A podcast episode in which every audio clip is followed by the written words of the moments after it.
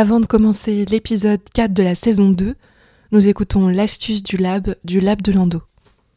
Attention, changement d'ambiance. Avec les astuces du lab, on cherche des solutions, mais surtout on en trouve. Bonjour, c'est Floriane. Bonjour, c'est Sylvain. Nous sommes les créateurs du Lab de Lando. Le Lab de Lando, c'est la boutique de solutions engagée pour la santé des femmes et l'endométriose. Si je vous dis douleur de règles, endométriose, plante, vous me dites Achille millefeuille. Oui, mais pas que. L'Achille millefeuille est en effet la plante féminine par excellence qui aide à soulager les crampes menstruelles. Mais si on imaginait une infusion créée spécialement pour les femmes touchées par l'endométriose, on y mettrait d'autres plantes. Camomille matricaire, hibiscus, reine des prés, feuilles de cassis, sureau, menthe poivrée et angélique. Pourquoi ces plantes? Parce qu'elles ont toutes des propriétés apaisantes sur les divers symptômes de l'endométriose qui peuvent apparaître à intensité différente pour chaque femme et surtout à différentes périodes du cycle féminin. Ok, et maintenant on fait quoi? On va se les procurer dans une herboristerie et on joue au petit chimiste en espérant que ça nous soulage? Non, on va découvrir l'iconique. Cette infusion constituée de 8 plantes soigneusement sélectionné et dosé par notre équipe de pharmaciens et herboristes. 10 grammes quotidiens de ce précieux mélange pensé pour aider à soulager les symptômes de l'endométriose, selon les bienfaits allégués par les institutions de contrôle pharmaceutique. Cette infusion ne se prend pas uniquement pendant les 7 jours de vos règles, mais bien pendant tout votre cycle. Parce que non, l'endométriose n'est pas que des douleurs de règles. Alors, hâte de la découvrir? Si cette astuce vous a plu, rendez-vous sur le labdelando.com.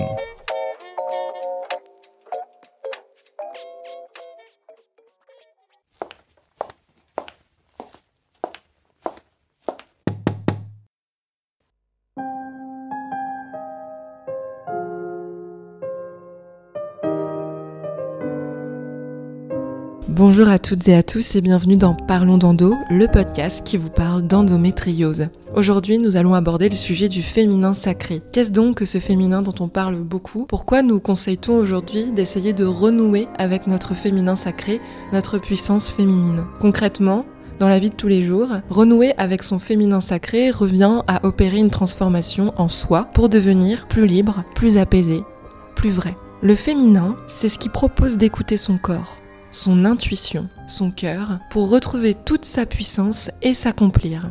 Il ne s'agit ni d'un nouveau truc de développement personnel, ni d'une tendance féministe, mais plutôt d'un mode de vie spirituel, d'un choix, d'un chemin initiatique qui flirte avec une dimension divine et encourage à devenir soi-même. Les hommes aussi peuvent éveiller leur féminin, puisque chaque individu, indépendamment de son genre, de son orientation sexuelle, de sa sexualité, est animé par une énergie féminine le yin, et une énergie masculine, le yang. L'une représente l'intuition, la sensibilité et la créativité, et l'autre la force, l'action, l'ancrage. Vous l'aurez compris, nous avons tous et toutes en nous une part de féminin et une part de masculin. Il est important de réussir à comprendre son équilibre au milieu de ces deux polarités. Le féminin sacré est là. Il est cette force et cette puissance que les femmes portent en elles. Dans notre société moderne, nous perdons souvent notre magie. Cette magie féminine est non seulement altérée par le monde ultra connecté dans lequel nous vivons, mais aussi par le nombre d'injonctions et de dictates qui nous entourent, et notamment celle du patriarcat. Le féminin est synonyme de liberté, et cela peut être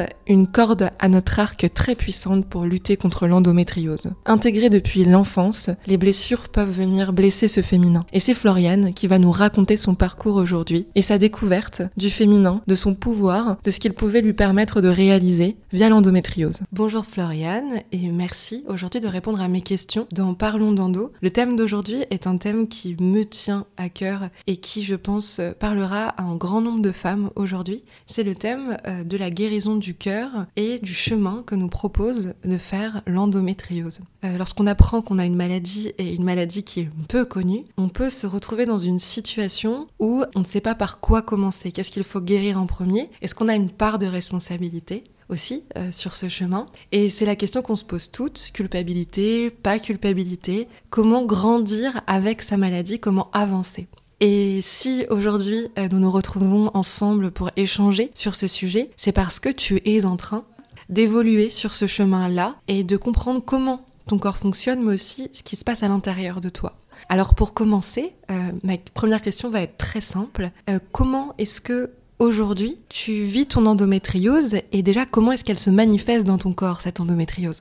Bonjour Tiffaine, je suis cofondatrice euh, du Lab de Lando que j'ai créé avec Sylvain, mon compagnon. Je suis euh, très heureuse euh, d'être ici avec toi pour aborder ce sujet qui me tient énormément à cœur aussi. Alors comment je vis mon endométriose aujourd'hui et comment elle se manifeste dans mon corps? Aujourd'hui, je vis mon endométriose beaucoup mieux qu'avant. Déjà, il y a une grande partie de ma vie où je ne savais pas que qu'elle était là, et euh, je sais qu'elle est là depuis deux ans. Et depuis deux ans, j'ai vraiment appris à, la comprendre. Euh, je me suis rendu compte qu'effectivement, il y avait énormément de, réactions dans mon corps mais aussi euh, dans ma tête, donc au niveau physique, mais aussi psychique. Et, mon endométriose, en fait, depuis deux ans, elle a remis en question énormément de choses dans ma vie.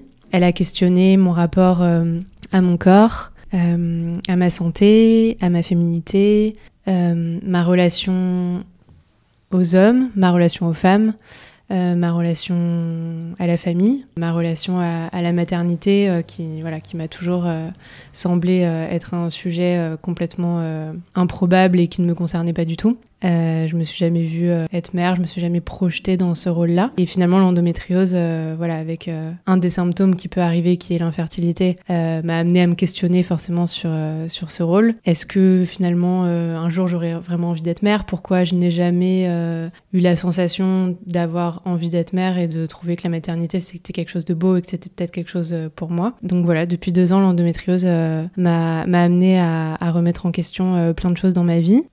donc j'ai changé plein de choses, euh, effectivement. Comme euh, beaucoup de femmes, je me suis intéressée euh, à mon alimentation, à ma gestion des émotions, à la mobilité du corps, avec des produits santé naturelle, des thérapies. Et j'ai changé de travail donc euh, via l'endométriose, euh, parce que effectivement dans mon ancien travail, euh, j'avais beaucoup de crises parce que j'étais très fatiguée, très stressée. Le stress étant inflammatoire, j'avais beaucoup de crises d'endométriose. Et forcément, dans mon ancien travail, je n'étais pas capable d'écouter mon corps. Donc aujourd'hui, j'ai changé de, travail et, j'ai un travail où je prends le temps de, de m'écouter, de respecter mon corps et surtout de me retrouver en alignement avec moi-même, de faire vraiment quelque chose qui me passionne, que j'aime, où j'ai plus de dérèglement à, avec euh, beaucoup de stress, à faire quelque chose qui me fatigue, que j'aime pas forcément. Donc l'endométriose a, changé beaucoup de choses dans ma vie. Et aujourd'hui, je suis très heureuse en fait d'avoir opéré tous ces changements-là. Et j'en serais pas là aujourd'hui si, si j'avais pas euh, autant touché le fond, euh, que ce soit au niveau physique ou psychique, à cause de l'endométriose.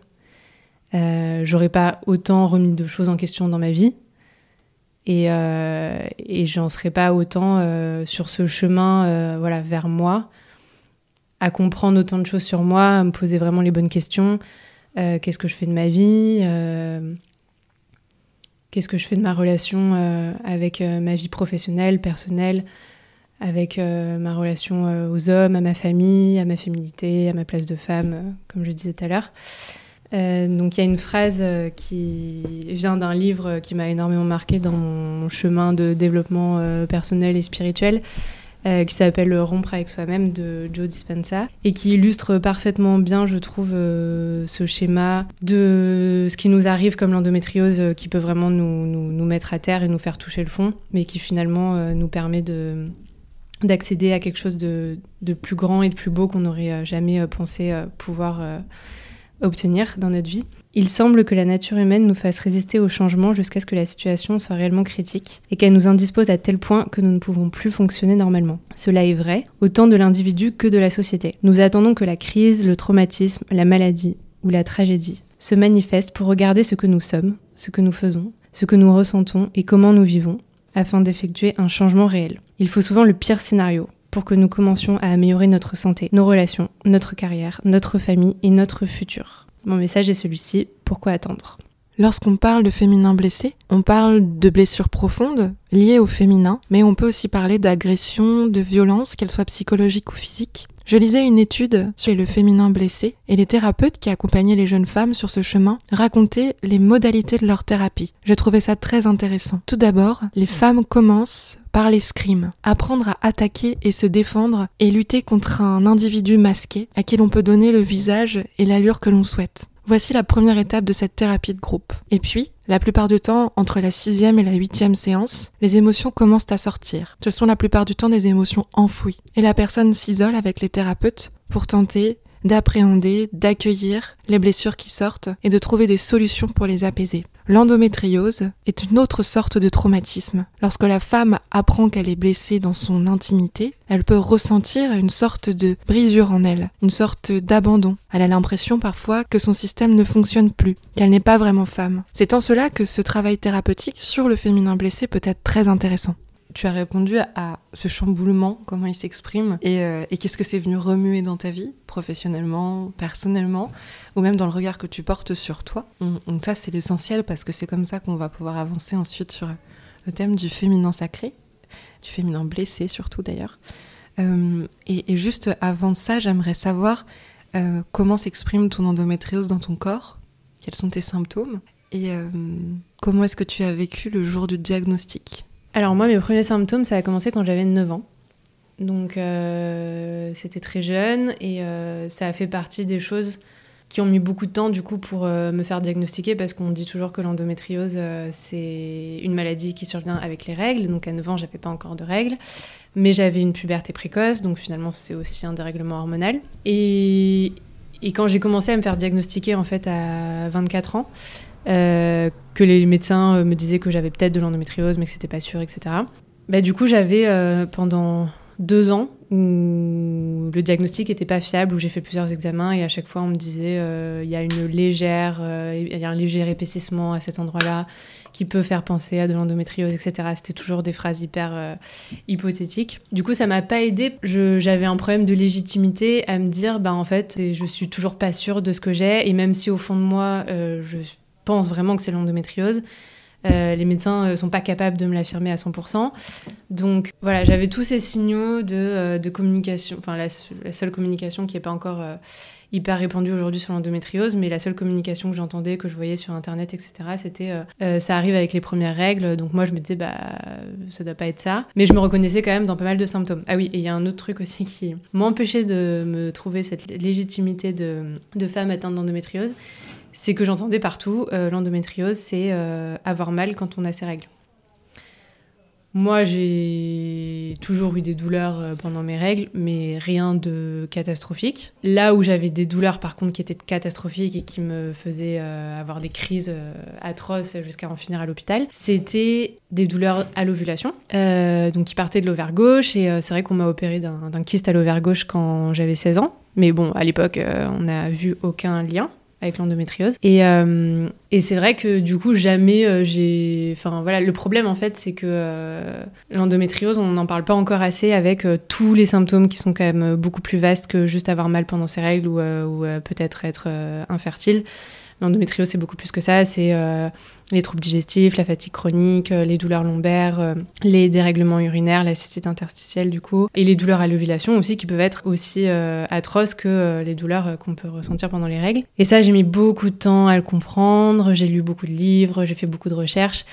Et au fur et à mesure, j'ai posé le doigt sur, ok, en fait, l'endométriose, ça peut être aussi ce que moi j'ai, donc avoir des douleurs atroces pendant l'ovulation, avoir des dérèglements urinaires que moi j'ai depuis toujours, avoir des troubles digestifs que j'ai depuis toujours également, une fatigue chronique que j'ai également, mais voilà, pas forcément ce symptôme de douleur pendant les règles ou de règles abondantes que j'ai, où je me suis jamais vraiment reconnue dans ce symptôme-là. Est-ce que tu te souviens de ce qui s'est passé dans ta tête, euh, dans ton ventre, dans ton cœur, enfin globalement ce que tu as ressenti lorsqu'on t'a appris que tu avais de l'endométriose? Est-ce que tu, tu, as réalisé tout de suite? Est-ce que tu as eu besoin d'un temps d'adaptation?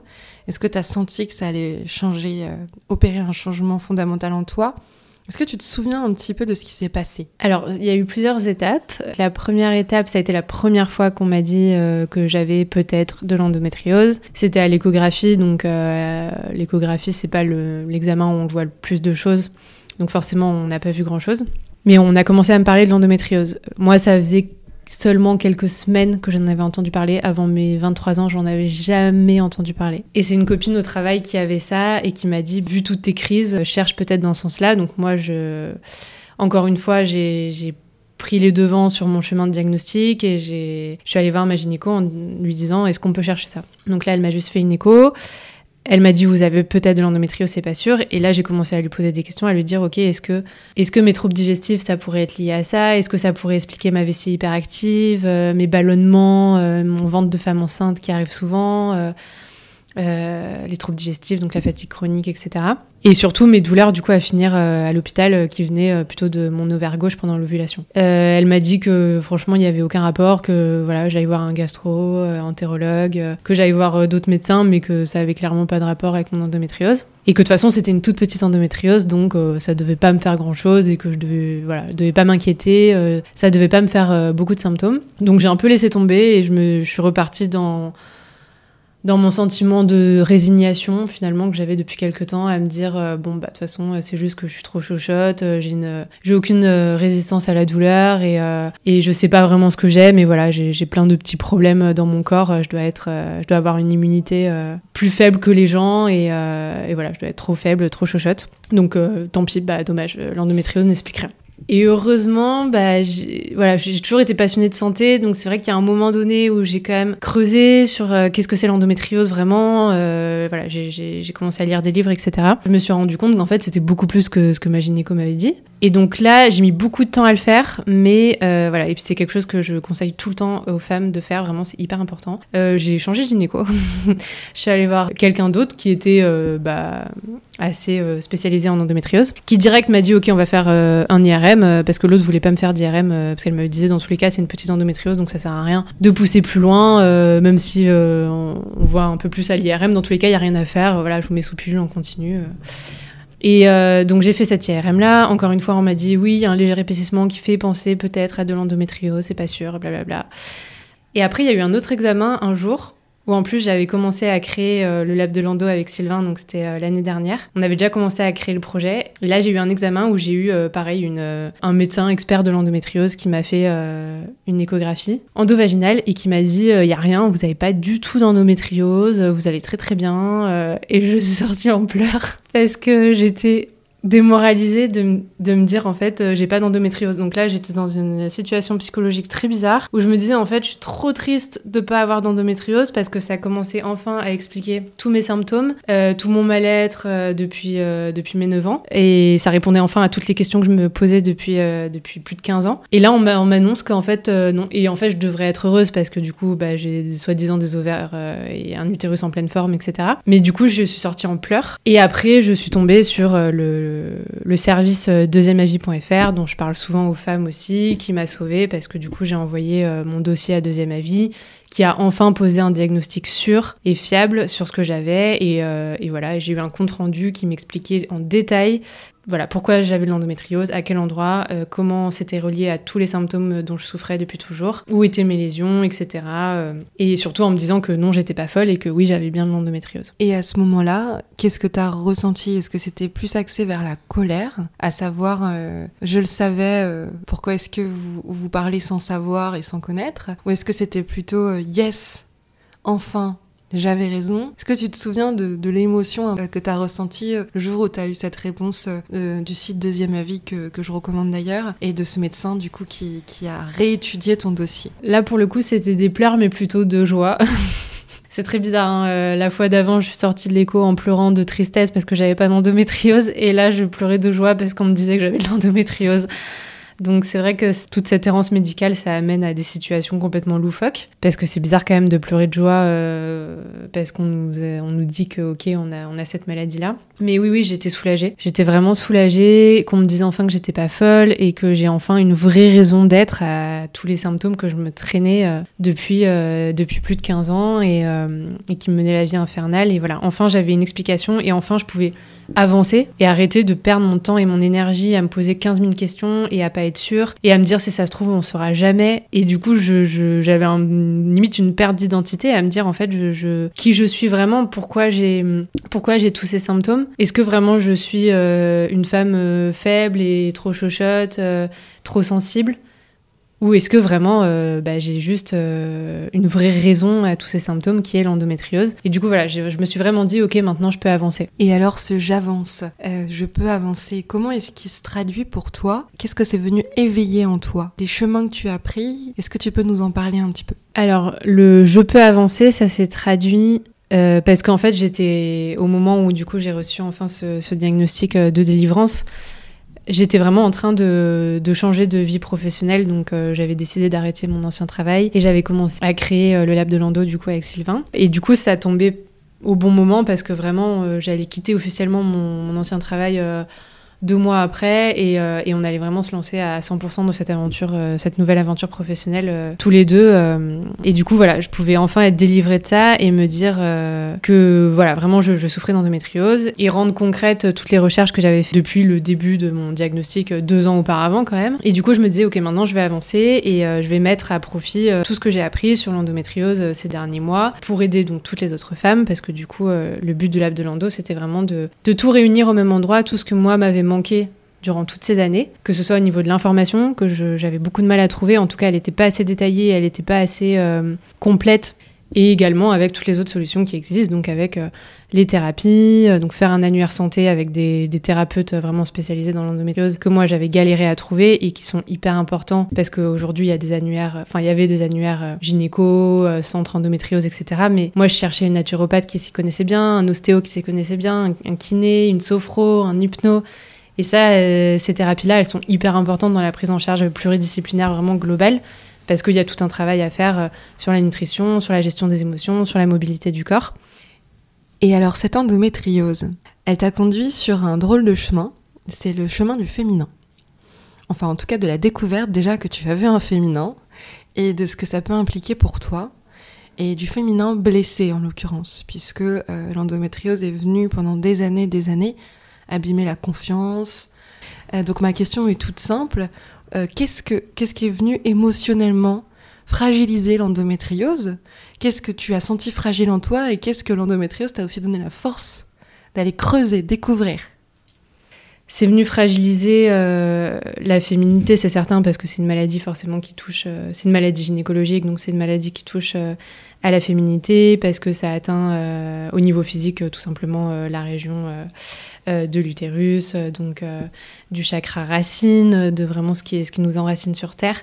Et, ça questionne vraiment notre place de femme, vu que un des symptômes, ça peut être l'infertilité. Donc forcément, ça atteint notre féminité. Un des symptômes, c'est aussi la, la dysparunie, donc les douleurs sexuelles. Donc c'est vrai qu'à cause de l'endométriose, on peut, on peut ne pas se sentir femme, on peut être dégoûté de notre corps parce qu'on a des ballonnements intempestif, euh, parce qu'on a des, troubles digestifs. Euh, on est très souvent fatigué, donc euh, on peut vraiment ne pas se sentir femme à 100%. Et si on veut être mère et qu'on ne peut pas être mère, on peut aussi avoir cette féminité remise en question. Idem pour le trouble sexuel que l'endométriose cause. Forcément, si on ne peut pas s'épanouir sexuellement en tant que femme, bah, c'est quand, même, euh, grave. On peut vraiment euh, remettre toute notre féminité en cause et, euh, ne pas du tout s'assumer en tant que femme. Donc l'endométriose, ça vient vraiment questionner toute cette féminité. Et c'est vrai que moi, je l'ai vraiment senti. parce que depuis petite, en plus de ça, bah, je, je, suis hypersensible. Donc, comme beaucoup de femmes, quand on a de l'endométriose, on grandit. Après, parfois, il y en a qui ont de la chance, mais voilà, qui ont de la chance et qui, ont un énorme soutien de la part de leurs proches. Euh, moi, c'est pas forcément ce que j'ai ressenti malheureusement. Et, euh, c'est vrai que j'ai grandi en me disant que bah, finalement j'étais trop chochotte, que j'étais euh, trop sensible. Donc forcément, j'avais, j'étais hypersensible. Donc oui, j'avais cette sensibilité. Mais l'endométriose, ça a rajouté une couche parce que du coup, bah, j'étais souvent mal physiquement, mal émotionnellement. Euh, et, ça faisait vraiment euh, voilà, trop de sensibilité. Et, euh, et j'ai grandi voilà, en me disant que j'étais pas à ma place et que, et que j'étais trop sensible, trop faible, trop chochotte, trop en décalage, que j'avais un problème. Que, que je pouvais pas prendre ma place et qu'il fallait que je fasse le moins de bruit possible, que je dérange le moins possible, que je fasse tout pour, pour pas me plaindre euh, et, pour faire plaisir aux autres et, euh, essayer d'être la plus parfaite possible. Euh, et, c'est ce que j'ai fait, donc je me suis complètement oubliée en grandissant, complètement délaissé ma petite fille intérieure. Et c'est ça aussi que l'endométriose peut revenir mettre en question. Finalement, on, délaisse notre petite fille intérieure et du coup, on prend pas soin d'elle et, et, on la, on lui permet pas de grandir, d'exister, de prendre sa place de femme. Et c'est vrai que je me suis pas du tout euh, sentie femme et aujourd'hui je commence à peine à commencer à me sentir femme. Mais euh, depuis toujours, euh, la maternité pour moi c'est quelque chose d'hyper effrayant. J'ai jamais rêvé d'avoir des enfants petite, j'ai jamais joué à la maman. C'était pas du tout quelque chose qui me qui me parlait. Fantasmais plus sur ce voilà ce côté de devenir femme où forcément bah j'ai jamais vraiment réussi à, à cheminer sur ce chemin de, de la féminité. Et aujourd'hui, je commence vraiment à, à, me rendre compte de tout ça et à essayer de, travailler pour pour me rallier à ma petite fille intérieure. Et, je pense que l'endométriose c'est c'est quelque chose voilà qui, qui vient cristalliser un peu ça où finalement on veut pas prendre de place, on veut pas devenir une femme, on veut pas devenir une mère. Et l'endométriose, c'est voilà, ça, ça, ça, porte atteinte à, à notre appareil euh, reproducteur et à notre euh, notre organe de, de féminité. Donc euh, donc tout est lié et, et aujourd'hui je voilà, je suis heureuse de m'en rendre compte et, et de me lancer dans, dans, tout ce travail pour pour essayer de régler tout ça, me reconnecter à ma petite fille intérieure, essayer de devenir une femme, de prendre vraiment enfin ma place de femme. Vous êtes nombreuses à me demander comment connecter avec son enfant intérieur. Est-ce qu'il faut nécessairement être suivi par un thérapeute? La réponse est que c'est mieux, effectivement, d'être accompagné soit par une sophrologue, soit par un thérapeute, soit par une personne qui maîtrise la visualisation, l'accompagnement, mais ça n'est pas nécessaire. Pour visualiser quelque chose, il suffit simplement de se connecter à son inconscient, de se poser, de respirer, de se mettre dans un état méditatif et d'essayer de voir cet enfant. Quel âge a-t-elle? Où est-elle? Que fait-elle? Est-ce que vous pouvez lui parler, vous asseoir à côté d'elle, jouer avec elle? Est-ce qu'elle est joyeuse, triste, en colère, perdue, désœuvrée? Est-ce qu'elle a peur? Que se passe-t-il? Ça n'est pas grave si vous n'y arrivez pas du premier coup. L'essentiel est de se donner rendez-vous avec vous et avec elle assez fréquemment et de réessayer. Une fois que vous pourrez lui parler, rassurez-la. Dites-lui que vous êtes là pour elle, pour la guider, que vous gérez maintenant, que même s'il y a des moments qui vont être difficiles, vous serez là pour la guider, que tout ira bien, que vous l'aimez de tout votre cœur, qu'elle est courageuse et formidable, qu'elle fait ce qu'elle peut pour s'adapter, que c'est déjà extraordinaire. N'ayez pas peur des émotions de cet enfant. Elles sont légitimes et vous allez l'aider, car vous êtes là. Un autre moyen pour reconnecter avec cet enfant intérieur, mais surtout avec son féminin, c'est de se regarder dans le miroir, dans les yeux, d'essayer de voir le fond de son être en fait, et de ne pas dévier le regard, de se dire tu es belle, je te vois, je t'aime, tu es toi. On peut aussi choisir quelque chose de plus simple pour commencer, et tout simplement se dire bonjour le matin, avant même d'avoir posé un pied à terre, et de se rappeler qui nous sommes. Bonjour, pour moi, je suis Tiffaine, et je remercie cette journée de commencer. Et je remercie cette journée pour tout ce qu'il va se passer, et toutes les personnes que je vais rencontrer. Ça paraît bête comme ça, mais lorsqu'on a un syndrome dissociatif, et c'est souvent le cas avec l'endométriose, cela permet de se remettre dans son corps. Petite technique qui permet, d'une certaine manière, de se réconcilier avec soi-même. Je demande à Floriane comment elle se sent par rapport au sujet de la maternité aujourd'hui je me projette quand même voilà, un peu plus qu'avant à devenir mère. Donc c'est le signe que, que, j'évolue et que, et que du coup euh, je, je, prends le chemin pour, euh, pour, euh, pour guérir un peu ce féminin blessé. Donc en fait là tu sens qu'aujourd'hui tu te donnes l'autorisation de devenir femme de grandir d'une certaine manière et de laisser cette petite fille euh, peut-être triste ou seule grandir aussi et puis euh, tout simplement s'épanouir et devenir qui elle est. Quelles sont les clés que tu utilises pour aller rencontrer cette petite fille euh, qu'on a tout en nous et qui de temps en temps va très bien chez certaines femmes, chez d'autres a été un peu délaissée comme tu dis, chez d'autres encore n'existe pas ou est morte, ça arrive aussi. Et donc c'est intéressant en tout cas de remonter à nos racines profondes pour aller voir comment est-ce qu'on a grandi. Toi c'est ce que tu es en train de faire. Peut-être que ça intéresse d'autres femmes. Quelles sont les, clés que tu utilises pour partir à la rencontre de cette petite fille? Alors, les clés que j'utilise pour partir à la rencontre de cette petite fille, c'est vrai que c'est pas forcément quelque chose de très concret, mais là, ce qui me vient naturellement quand tu me poses cette question, c'est euh, quelque chose que je fais beaucoup en, ce moment. J'ai décidé de me faire euh, suivre, enfin de me faire coacher avec une thérapie euh, pour hypersensible. Un coaching vraiment adapté à mon hypersensibilité où on va aussi questionner euh, tout ce que l'endométriose euh, a cassé euh, en moi depuis petite. Et ce que je fais beaucoup comme exercice, c'est dès que je me sens pas bien, dès que je me sens stressée, donc ce qui arrive très souvent, dès que j'ai des réactions un peu trop excessive de stress, de culpabilité, euh, de, tristesse, de jugement euh, beaucoup trop euh, fort. Enfin, moi, mon juge intérieur est beaucoup, beaucoup trop présent. Dans ces cas-là, je, parle à ma petite fille intérieure et je la visualise et, et je la rassure, comme j'aurais aimé qu'on me rassure moi à l'époque. Elle me couvre de tendresse et de bienveillance. Et physiquement et psychologiquement, je vois vraiment la différence. Tu deviens en quelque sorte ton propre parent? euh, c'est ce qu'on nous dit souvent, que devenir adulte, même si c'est des concepts très abstraits, parce qu'on sait tous qu'il y a des adultes qui ne deviennent jamais, et inversement qu'il y a des enfants qui sont adultes très tôt. Euh, aujourd'hui, tu prends soin de toi, tu vas poser un regard bienveillant comme tu aurais aimé qu'on le fasse pour toi à un moment. D'ailleurs, tu nous citais le livre Rompre avec soi-même au début. Euh, est-ce que tu sens que tu déconstruis des schémas? J'ai l'impression que, que tu as besoin de te libérer de certains, de certains schémas que tu as construits inconsciemment pour te protéger à une époque. Euh, aujourd'hui, est-ce que tu sens que la déconstruction est, présente? Alors oui, effectivement, euh, j'ai l'impression que je dois déconstruire des choses en moi. C'est exactement ça. Tout le monde doit passer par là quand, quand il y a eu des, blessures vraiment qui se sont inscrites et qu'on on a répété des schémas inconscients qui nous ont fait du mal. Finalement, on a intégré des schémas... Euh, dans la petite enfance, les premiers mois, les premières années de sa vie, qui nous sont apparus comme euh, normaux et qu'on a répété après bah, toute notre euh, vie, même si ça nous détruisait, parce que finalement euh, notre ego trouvait sa place parce que c'est ce qu'il avait connu. Ou c'était logique, voilà, pour nous de répéter ça parce que c'est pour ça que t'es aimé aussi. Ouais. C'est le masque que t'as construit qui fait que t'es la petite fille parfaite ou la jeune femme impressionnante qui, qui est aimé, dont on, souvent on, reste aussi dans l'ego en se disant bah puisqu'on m'aime comme ça, je reste mhm. comme ça, même si c'est pas moi. Voilà, c'est ça. Même si euh, petite, euh, je me suis sentie un peu euh, dévalorisée, pas écoutée, pas prise au sérieux, etc.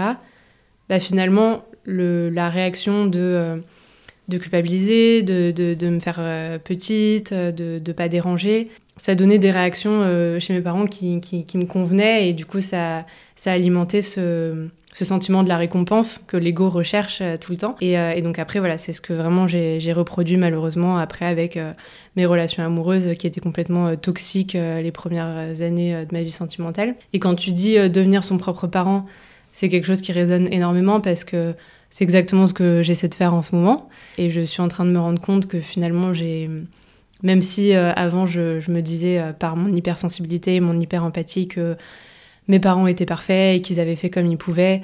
Il faut vraiment que je, que, que je devienne mon propre parent et que je m'occupe de ma petite fille intérieure.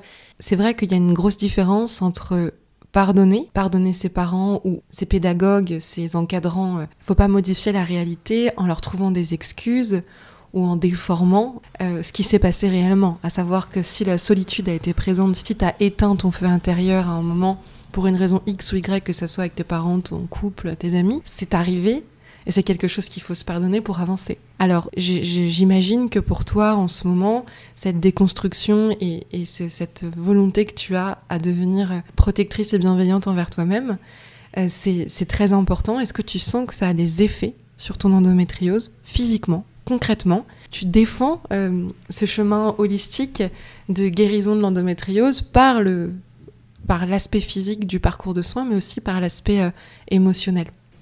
Tout ce travail euh, que je fais sur moi du coup depuis quelque temps euh, au niveau euh, physique mais du coup aussi émotionnel je sens que ça me fait du bien parce que forcément je j'ai l'impression vraiment de, prendre ma place de femme. Donc forcément pour une maladie qui est reliée à la féminité je, ne peux que dire que c'est sain et, et, et également d'avancer sur sur la projection de se sentir mère un jour que je n'ai jamais eu et que je commence à avoir. Ça, ça, ça me fait penser que je, suis sur le chemin de guérison de ce féminin blessé, donc euh, par l'endométriose.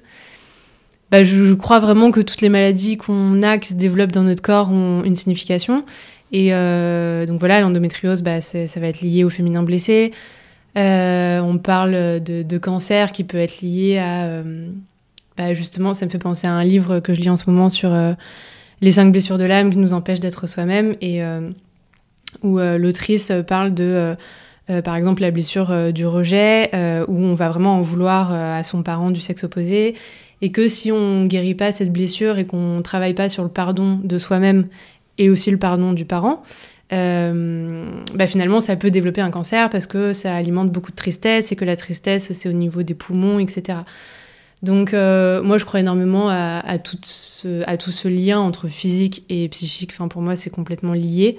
Euh, je l'ai bien vu de façon euh, en, changeant de, en changeant de vie euh, ces derniers mois, donc en quittant mon ancien travail, en m'inscrivant à cette thérapie pour hypersensible, hyper empathique, en déconstruisant tout ce schéma familial. Et, je vois aujourd'hui que j'ai beaucoup moins de symptômes qu'avant, donc forcément c'est un groupement de toutes ces choses-là. Et effectivement, il y a tout le côté physique, évidemment, qui, qui est hyper important aussi, avec toutes ces choses que j'ai mises en place sur bah, l'alimentation, donc voilà, tout ce que je fais rentrer dans mon corps au niveau physique, les perturbateurs endocriniens, vraiment tout le côté physique pur, mais vraiment lié à tout ce travail émotionnel que je fais, et puis aussi cette baisse du, stress. Hein. Le stress, c'est très, très très important. Avant, j'étais très, très, très stressée et forcément de, changer de travail, euh, de faire quelque chose où je me sens beaucoup plus alignée et de déconstruire tous ces schémas familiaux qui étaient peut-être un peu toxiques euh, pour moi et qui m'empêchaient de grandir, euh, même si ça, ça rend très triste parce que bah, ça, amène à, se confronter à sa famille et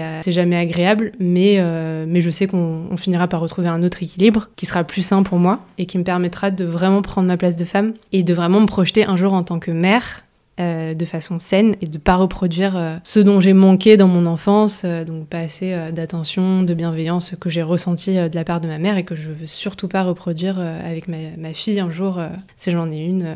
Pour guérir son féminin sacré, il est plus efficace et plus utile d'être accompagné. L'idée est de reconnecter avec ses valeurs féminines authentiques, avec sa féminité. Retrouver l'amour d'être une femme, sans qu'une polarité féminine ou masculine ne vienne continuellement absorber l'autre, l'exclure, s'y opposer ou la dominer. Le masculin, quant à lui, puisque je ne l'ai pas encore défini, s'exprime plutôt dans l'action, dans l'ancrage. Il est essentiel, aussi bien que la part de féminin. Malheureusement, au fil des derniers siècles, on a constaté que c'était plutôt le féminin qui était meurtri. L'idée pour retrouver l'équilibre, c'est d'éviter aussi que la relation mère-fille, père-fille, mère-père ne vienne interférer dans la quête de nous-mêmes. Il existe différents types de féminins, mais tous ont la même vocation, devenir celle que nous sommes déjà. Car au cœur de notre ventre, il existe notre deuxième cerveau, celle que nous sommes déjà dans nos entrailles à la naissance là où l'alchimie de la création a fait son œuvre, là où, les taoïstes pensent qu'il existe l'énergie de vie, là où palpite la plupart de nos organes, le véritable creuset émotionnel, le ventre.